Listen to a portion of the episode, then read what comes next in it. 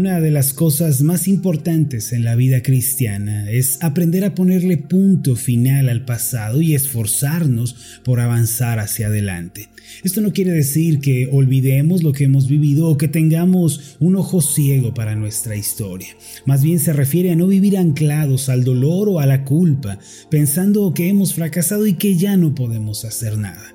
Terminar con el pasado es tomar la determinación de avanzar creyendo que nuestro futuro es una página en blanco. Permítame ilustrarlo de la siguiente manera.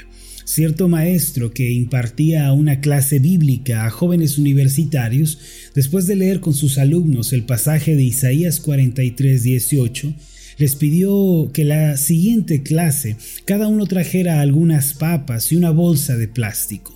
El pasaje que leyeron en aquella ocasión dice de esta forma, no os acordéis de las cosas pasadas, ni traigáis a memoria las cosas antiguas. He aquí que yo hago cosa nueva, pronto saldrá a la luz, no la conoceréis, otra vez abriré camino en el desierto y ríos en la soledad. Naturalmente los jóvenes no entendieron en un principio cuál sería el propósito de la petición de su instructor. Sin embargo, cada uno siguió las instrucciones del maestro y reunió los elementos señalados. El día del estudio bíblico, el maestro volvió a leer en voz alta el pasaje de Isaías 43, 18, No os acordéis de las cosas pasadas, ni traigáis a memoria las cosas antiguas. El maestro les explicó que cada uno debía escoger una papa por cada fracaso que hubieran cometido en sus vidas y debían escribir sobre ella el nombre de ese fracaso. Eh, también una papa por cada persona que no habían perdonado y una papa por cada vez que quisieron emprender algo pero se detuvieron por temor o por sentirse incapaces.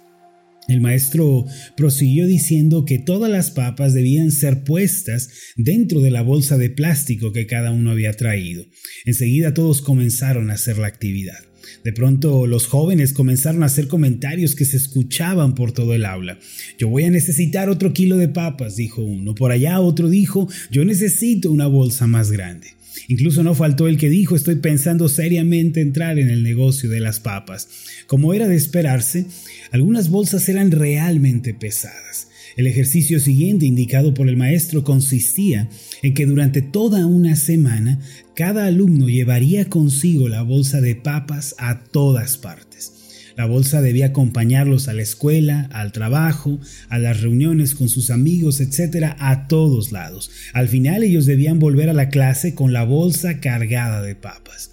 Obviamente la condición de estas papas se iba deteriorando con el tiempo. Rápidamente los jóvenes descubrieron lo molesto que era llevar a cuestas esa bolsa en todo momento. Sin embargo, comenzaron a comprender la lección espiritual que el maestro estaba tratando de comunicarles. Ellos comenzaron a darse cuenta del peso de cargar la frustración, el fracaso, el rencor, la amargura, el sentido de inferioridad. Se percataron de que mientras más atención ponían a la bolsa, más se olvidaban de las cosas importantes y perdían de vista los detalles valiosos de la vida. La siguiente semana, cuando los jóvenes vinieron de regreso al estudio bíblico, casi nadie traía aquella bolsa. Muchos habían desistido argumentando que era muy pesado vivir de esa manera. Entonces el maestro les explicó la metáfora del precio que se tiene que pagar a diario para mantener la frustración y el fracaso y para mantener y alimentar el rencor, los enfados, el negativismo y el complejo de amargura. Esta lección que compartió el maestro con sus estudiantes es una lección para todos nosotros el día de hoy. Debemos darnos cuenta de que siempre que vivimos en reversa, alimentando la negatividad, la frustración, eso nos va a llenar de resentimiento, nos va a de ansiedad, de preocupación, vamos a dejar de dormir bien incluso y nuestra atención se perderá. Hay una reflexión que dice lo siguiente, ¿sabes por qué el parabrisas de un auto es más grande que el retrovisor porque el camino que tienes por delante es más importante que el que dejas atrás. Amados, la felicidad yace en la habilidad de decirle adiós al pasado y enfocarnos en el presente. El apóstol Pablo sabía muy bien esto. Él había sido un perseguidor de la iglesia antes de tener un encuentro con Dios y había sido orgulloso de sí mismo. Por eso escribió estas palabras en Filipenses capítulo 3 versículos 13 y 14. Hermanos, yo mismo no pretendo haberlo ya alcanzado, pero una cosa hago olvidando ciertamente lo que queda atrás y extendiéndome a lo que está delante. Prosigo a la meta, al premio del supremo llamamiento de Dios en Cristo Jesús. Aunque en su pasado la había vivido de una manera equivocada, su pasado era oscuro, amargo, el apóstol Pablo no se aferró a él ni lo usó como un pretexto para no intentar cosas nuevas. Él pudo abrazar el llamado de Dios y pudo avanzar confiado porque tenía la certeza en su corazón de que Dios le había dado la gracia de un nuevo comienzo. Ahora permítame hacerle esta pregunta. ¿Qué recuerdo tiene usted que continúa atrapando y esclavizando su presente. Cada vez que estos pensamientos de fracaso quizá, de rencor, de cosas que hicimos o de cosas que no hicimos vienen a nuestra mente, nos decimos ojalá nunca hubiera hecho esto o decimos me arrepiento por no haberlo intentado otra vez. Y es ahí cuando el recuerdo del pasado continúa atándonos. Algunas personas permiten que el pasado controle su futuro y su destino. Esa es una postura equivocada en la vida. El pasado, mis amados, tiene que quedarse atrás. El hecho de preocuparnos hoy por las cosas que hicimos o por lo que dejamos de hacer, la verdad es que no tiene ningún efecto sobre el pasado. Sin embargo, sí puede arruinar nuestro futuro. El pasado, mis amados, hay que dejarlo ir ya. Hay que centrarnos en el futuro, hay que enfocarnos hacia adelante y hay que creer que mejores cosas vienen en camino.